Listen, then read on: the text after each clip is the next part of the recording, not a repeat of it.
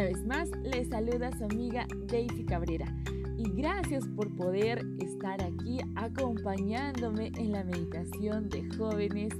Y pues hoy, sábado 18 de julio, conoceremos una historia más. Y la historia pues va a ser de un hombre que quizá nunca la has escuchado, pero hoy aprenderemos de él. Y él es Gregorio Juan Mendel.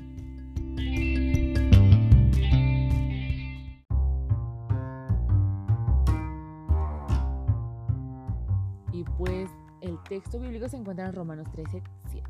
Dice, ustedes den a cada uno lo que deben, paguen los impuestos y demás aranceles a quien corresponde, y den respeto y honra a los que están en autoridad.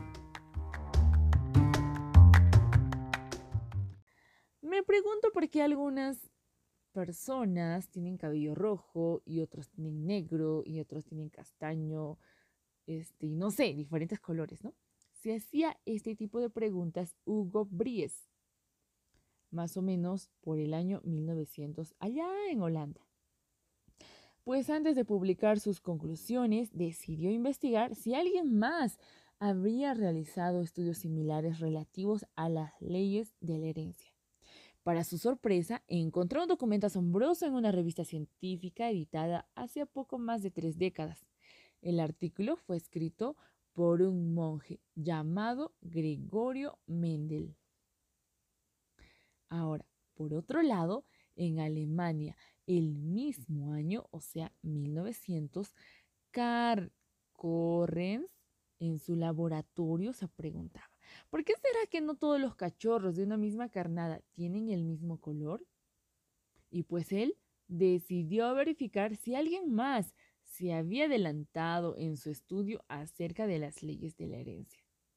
Encontró un escrito en una antigua revista que hablaba acerca del tema, pues el autor era nada más ni nada menos que Gregorio Mendel. Mientras tanto, en otro lugar, en el mismo año, o sea, en Austria, en el mismo año, Eric, pues también se hacía estas preguntas y decía, ¿Por qué algunos niños de una misma familia tienen ojos de diferentes colores? Buscaba la respuesta al enigma de la herencia.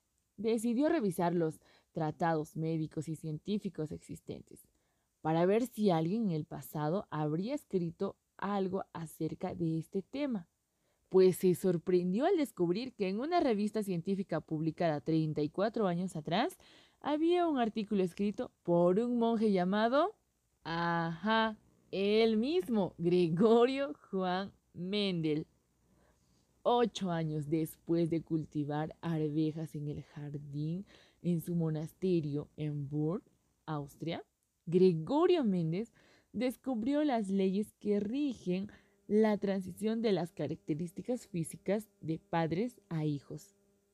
Su estudio revela los mismos principios descubiertos simultáneamente por tres científicos 34 años más tarde. Qué increíble, ¿verdad? Justo la historia de, estos, de estos tres hombres. Fue así como sentó las bases, dice, para la ciencia que ahora se conoce como genética. Recuerda, Gregorio Mendel fue realmente un personaje que bueno, también dio su alcance para la ciencia, ¿no? Gracias a él, dice, se, se sentaron las bases para la ciencia, lo que hoy conocemos como la genética. Si hubieras sido como Hugo, como Carl, como Eric, ¿qué habrías hecho?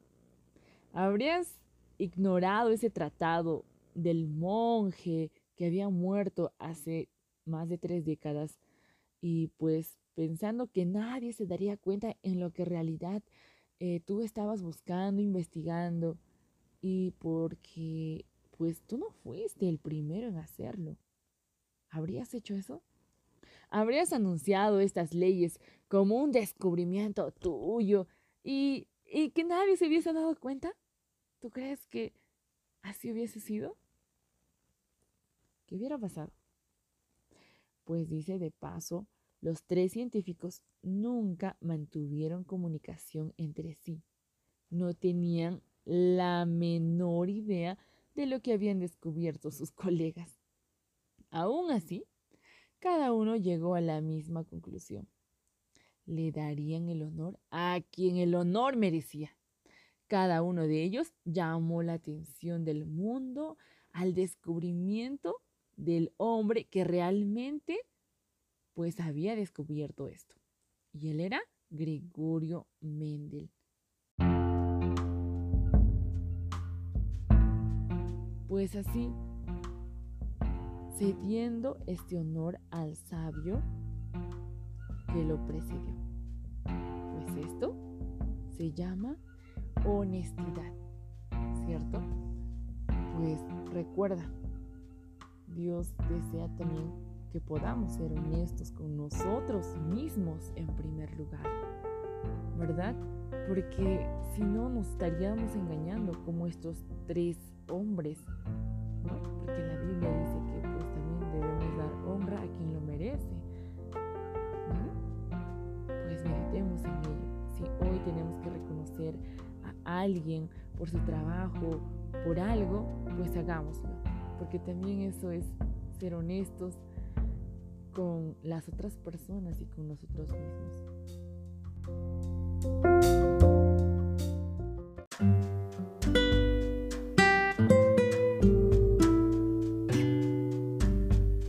Vamos a orar.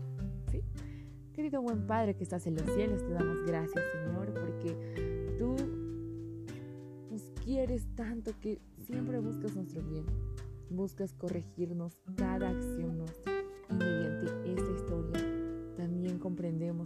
que aún nos falta buscar, buscarte en todo lado, en todo lugar, en todo momento, Señor. Permite que tú puedas morar en nuestros corazones y nosotros podamos actuar siempre de la mejor manera. Señor, acompáñanos en este día y que siempre podamos disfrutar de tu presencia. En el nombre de Jesús.